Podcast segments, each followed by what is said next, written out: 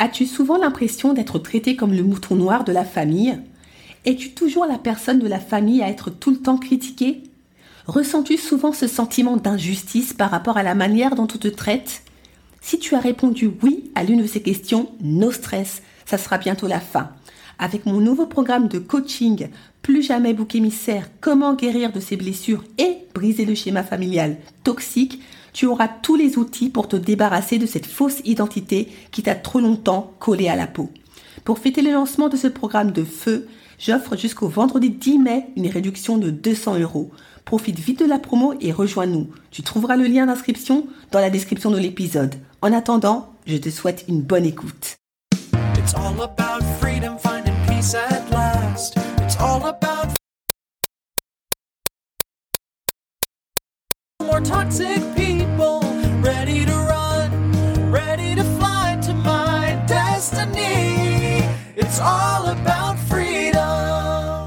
Bonjour et bienvenue dans l'émission Détox Parents Toxiques pour une liberté non négociable.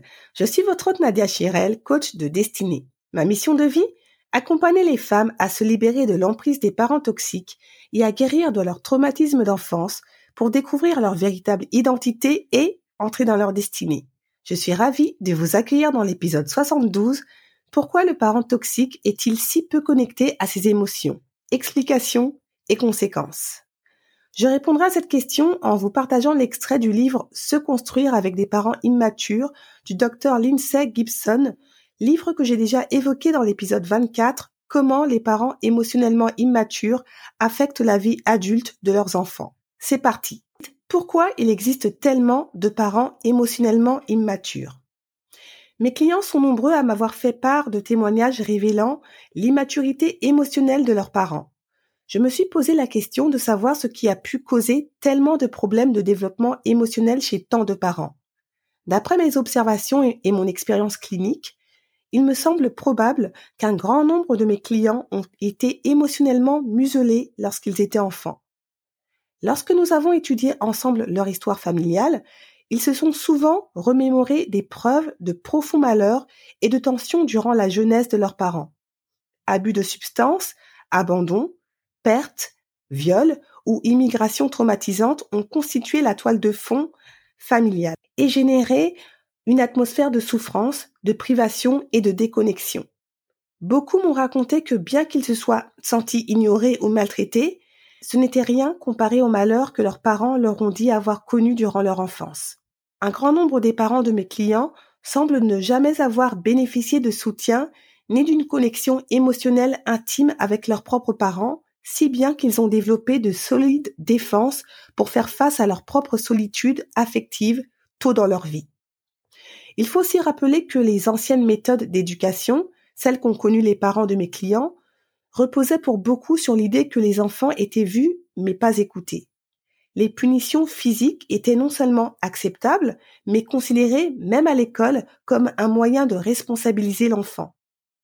Pour de nombreux parents, qui aime bien châtie bien était un adage conventionnel empreint de sagesse.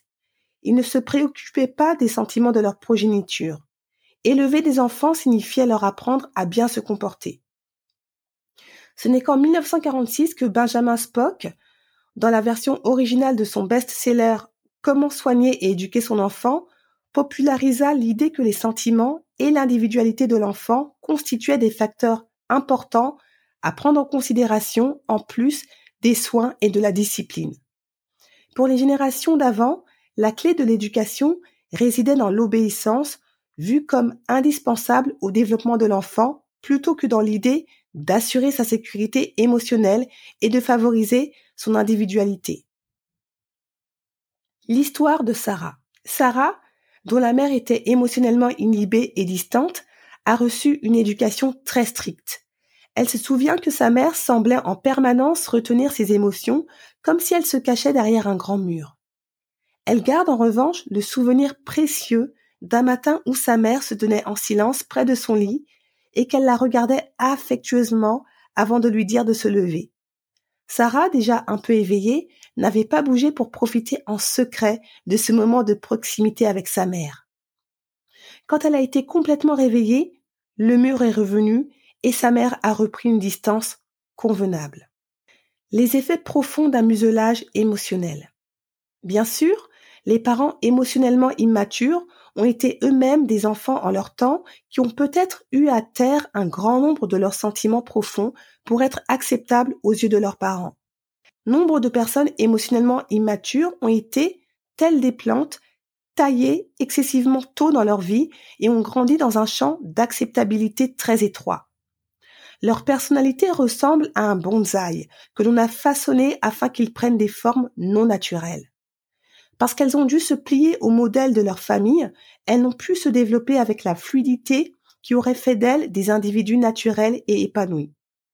Il est possible que ces personnes émotionnellement immatures n'aient pas été autorisées à explorer et à exprimer suffisamment leurs sentiments et leurs pensées pour développer une conscience de soi forte et une identité mature et individualisée il leur a été difficile de se connaître elles-mêmes, ce qui a limité leur capacité à s'investir dans l'intimité affective. Si vous n'avez pas de conscience forte de la personne que vous êtes, vous ne pouvez pas apprendre à vous investir profondément sur le plan émotionnel avec d'autres gens. Incohérence et contradiction. À défaut d'avoir une conscience de soi bien intégrée, l'individu émotionnellement immature se présente davantage comme un amalgame de caractéristiques empruntées dont une bonne partie ne fonctionne pas bien ensemble. Parce qu'il a dû bâillonner d'importantes parts de lui-même par crainte des réactions parentales, sa personnalité s'est formée de manière éparse comme autant de pièces de puzzle qui ne s'imbriquent pas les unes dans les autres. D'où ces réactions incohérentes qui font de lui un être si difficile à comprendre. Parce qu'il n'a pas été autorisé à exprimer et à intégrer ses expériences émotionnelles durant son enfance, il devient adulte aux émotions incohérentes. Sa personnalité étant fondée sur une structure fragile, il manifeste souvent des émotions et des comportements contradictoires. Il passe d'un état émotionnel à un autre sans s'apercevoir de son inconstance. Quand il devient parent, ces traits suscitent une confusion affective chez ses enfants. Cette inconstance fait que l'individu émotionnellement immature, devenu parent, peut se montrer tantôt aimant, tantôt indifférent selon son humeur. Ces enfants ressentent de fugaces moments de connexion sans savoir quand ni dans quelles conditions leur parent sera de nouveau accessible affectivement. Grandir auprès d'un parent inconstant est susceptible de saper le sentiment de sécurité de l'enfant, lequel demeure en permanence sur le qui-vive. Comme la réponse du parent constitue pour l'enfant un indicateur de sa propre valeur, cet enfant devient enclin à se croire responsable de l'humeur changeante de son père ou de sa mère. L'histoire d'Élisabeth. La mère d'Élisabeth était imprévisible du point de vue émotionnel. La petite fille était toujours anxieuse lorsqu'elle s'adressait à elle. La repousserait-elle ou se montrerait-elle intéressée? Elle devait toujours essayer de le deviner. Je devais en permanence interpréter ses humeurs. Si elle semblait mauvaise, je gardais mes distances. Si elle était de bonne humeur, je pouvais lui parler. Elle avait le pouvoir de me rendre heureuse, alors je m'efforçais au maximum de gagner son approbation. Lorsqu'elle était enfant, Elisabeth se demandait souvent si elle n'était pas la cause de ses sautes d'humeur. S'en sentant responsable, elle en a conclu que le défaut devait venir d'elle. Elisabeth n'avait pas de défaut particulier, mais la seule façon d'expliquer les humeurs de sa mère était de penser qu'elles étaient dues à ce qu'elle aurait fait, ou pire, à ce qu'elle était. Le développement de défense en lieu et place du soi. Au lieu d'apprendre à se connaître eux-mêmes et de développer un soi fort et cohérent, les individus émotionnellement immatures se sont vus enseigner durant l'enfance que certains sentiments étaient mauvais et proscrits. Ainsi, ils ont inconsciemment élevé des défenses contre le fait d'éprouver un grand nombre de leurs sentiments les plus profonds. Si bien que l'énergie qui aurait pu être mise au service du développement d'un soi épanoui a été employée à refouler ses instincts naturels avec pour conséquence une capacité d'intimité affective limitée. Inconscients de l'ampleur de la limitation du développement de leurs parents, de nombreux enfants d'individus émotionnellement immatures imaginent qu'il existe chez leur père ou leur mère une personne sincère, parfaitement développés ayant un soi véritable auquel ils pourraient se connecter si seulement leurs parents voulaient bien les laisser faire. Cela se vérifie en particulier lorsque les parents se montrent parfois affectueux ou attentifs. Comme me l'a confié une de mes clientes, avec mes parents, je sélectionnais la part positive que j'appréciais en eux et je me disais qu'il s'agissait là de leur être véritable, que cette partie finirait par l'emporter. Mais elle n'a jamais pris le dessus. Je me disais aussi que la partie d'eux qui me faisait souffrir n'était pas réelle. Mais je me rends compte maintenant qu'elles sont toutes les deux réelles. Lorsque les défenses d'un individu deviennent partie intégrante de sa personnalité, elles prennent véritablement corps comme un tissu cicatriciel. Même si elles ne faisaient pas partie de lui au départ, une fois qu'elles sont apparues, elles s'avèrent résistantes. Ces limitations deviennent une partie essentielle de la personnalité de l'individu. Le fait qu'il puisse ou non gagner en authenticité et devenir plus accessible du point de vue émotionnel dépendra de sa capacité d'introspection. Les gens se demandent souvent si leurs parents changeront un jour. Tout dépend si ceux-ci acceptent ou non de réfléchir sur eux-mêmes, la première étape nécessaire à toute évolution. Malheureusement, si le parent n'est pas disposé à remarquer l'impact qu'il peut avoir sur autrui, il n'aura aucun désir de se pencher sur lui-même et sans cette introspection, aucun changement n'est possible. L'histoire d'Anna. Anna a toujours eu envie d'une relation plus proche avec sa mère, une femme travailleuse et sévère. Devenue adulte, elle a un jour profité d'une visite pour lui demander de lui raconter quelque chose à propos d'elle-même qu'elle n'aurait encore jamais partagé avec elle. Sa mère fut déstabilisée. On aurait dit qu'une alarme s'était soudain allumée en elle et elle fondit en larmes, incapable de parler. Anna eut l'impression d'avoir à la fois terrifié et submergé sa mère avec sa question innocente. Sans le vouloir, elle avait franchi d'un trait les défenses de sa mère et atteint le berceau d'un chagrin depuis longtemps dissimulé. L'aspiration qu'elle nourrissait depuis son enfance, mais qui n'avait jamais été comblée, celle d'être entendue par quelqu'un qui s'intéresse à ce qu'elle ressent. L'intérêt et l'empathie d'Anna avaient balayé les défenses que sa mère avait mises en place face au manque de connexion de ce genre. Il était tout simplement au-delà de ses capacités de répondre à la tentative d'intimité émotionnelle d'Anna. Un développement incomplet génère des limitations émotionnelles. Les individus émotionnellement immatures ont un rapport paradoxal aux émotions. Ils laissent rapidement leurs émotions parler, mais ont peur de leurs sentiments les plus sincères. Cela n'est pas étonnant étant donné qu'ils ont grandi dans un milieu familial qui ne les aidait pas à faire face à leurs émotions ou qui les a même punis dès qu'ils étaient bouleversés. Plus vite, ils réussissaient à éviter ces sentiments ou à passer outre, mieux c'était.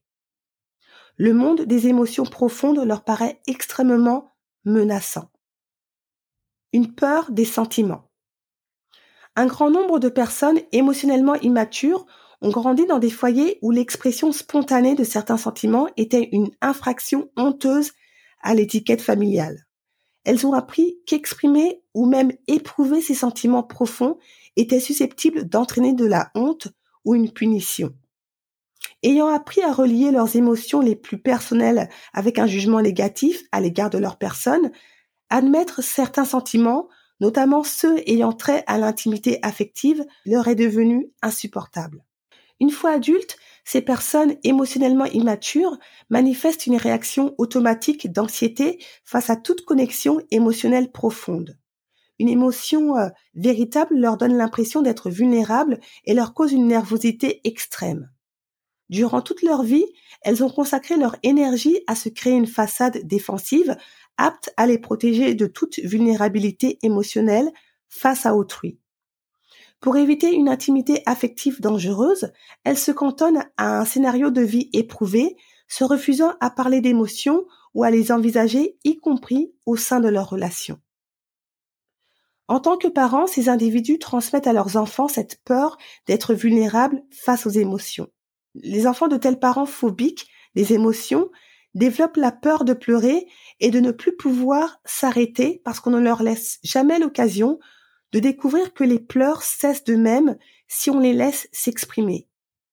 Parce qu'ils ont grandi auprès de parents qui sont intervenus pour faire taire leur détresse, ils n'ont jamais connu le rythme naturel d'un épisode de larmes et la manière dont elles s'arrêtent. On voit bien comment les enfants qui ont grandi dans ces conditions ont pu développer une peur de leurs propres émotions. En réalité, même les sentiments positifs comme la joie et l'excitation peuvent finir par être associés à une anxiété. Ainsi, Anthony se souvient d'un incident douloureux. Il s'est précipité pour accueillir son père qui rentrait. Il a sauté par-dessus un petit arbuste, mais l'a accroché avec son pied et l'a arraché. Au lieu d'apprécier l'élan d'affection de son fils, le père l'a battu. Anthony a ainsi appris non seulement à craindre son père, mais à avoir peur également des accès de joie spontanés susceptibles de lui apporter des ennuis. Un intérêt pour le physique plutôt que pour l'émotionnel. Les parents émotionnellement immatures peuvent très bien réussir à combler les besoins physiques et matériels de leurs enfants. De la nourriture, un toit, une éducation, ils pourvoient à tous leurs besoins. Pour tout ce qui est physique, tangible ou lié à l'activité, la plupart de ces parents s'assurent que leur progéniture ne manque de rien. Mais lorsque vient la question des émotions, ils deviennent aveugles à leurs besoins. Un grand nombre de mes clients se souviennent que l'on a bien veillé sur eux lorsqu'ils étaient malades, d'avoir bénéficié de l'attention de leurs parents et même reçu alors des cadeaux ou leurs plats préférés. Mais cela n'arrivait que lorsque leurs parents étaient véritablement convaincus qu'ils étaient très mal portants. Ils ressentaient alors cette prévenance comme la preuve de leur amour. Ces moments semblent cependant les seuls où ils se rappellent avoir reçu beaucoup d'attention. Cela fait sens parce que prendre soin de son enfant malade fournit une excuse pour s'autoriser à manifester de l'attention et de l'affection. Ces témoignages affectueux paraissaient alors acceptables aux parents s'ils avaient pour but de restaurer la santé de leur enfant. L'aide physique l'emporte alors sur l'attachement émotionnel.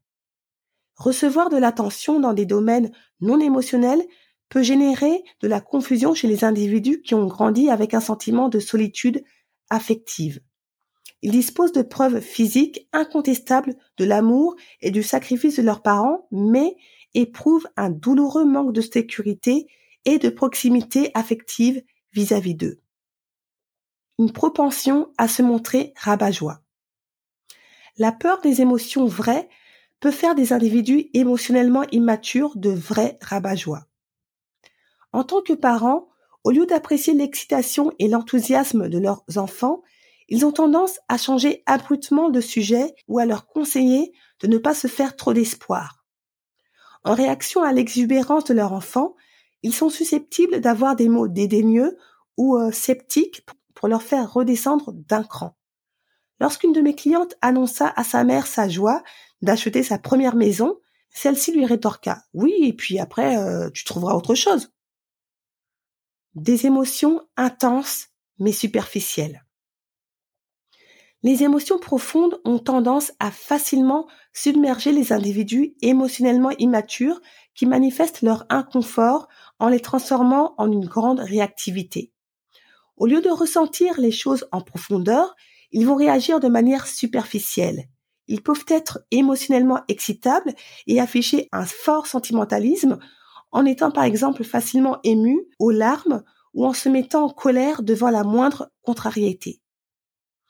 Cette réactivité semblerait indiquer qu'ils sont passionnés et profondément émotifs, mais cette expression émotionnelle est en fait pareille à un caillou qui rebondirait sur la surface de l'eau au lieu de plonger dans les profondeurs. C'est une réaction fugace spectaculaire, mais superficielle.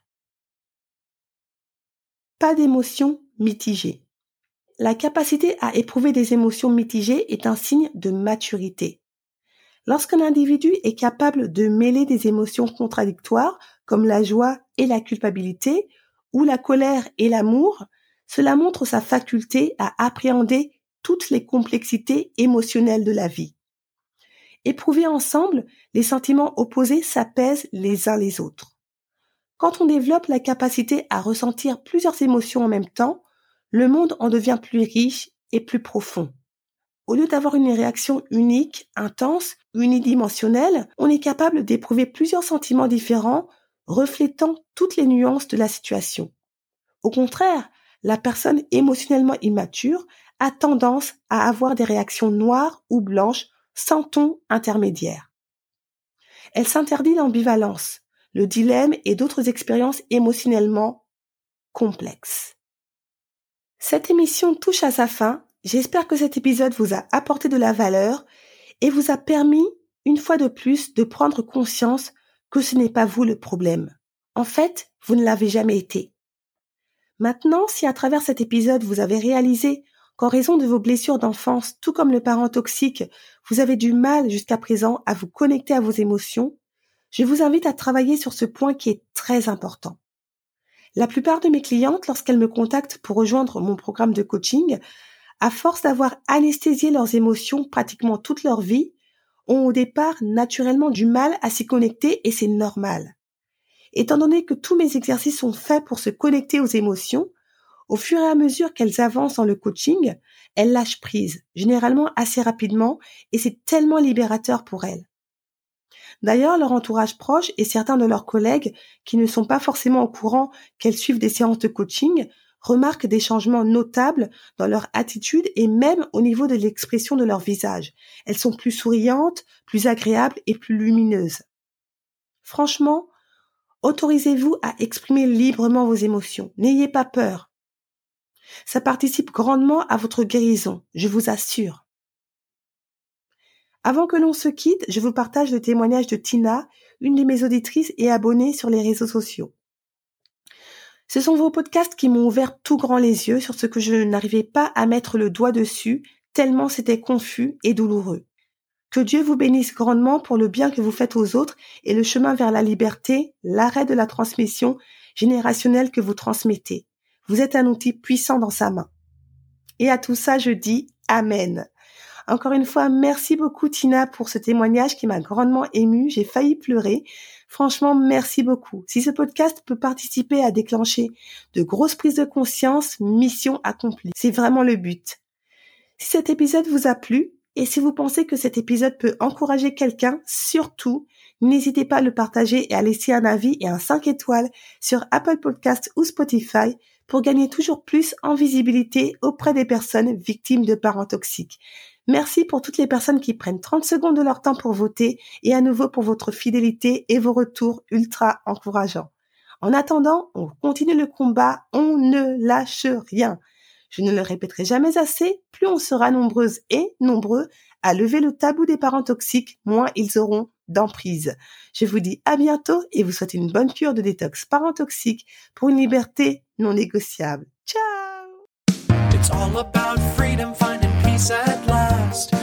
It's all about freedom, finding harmony.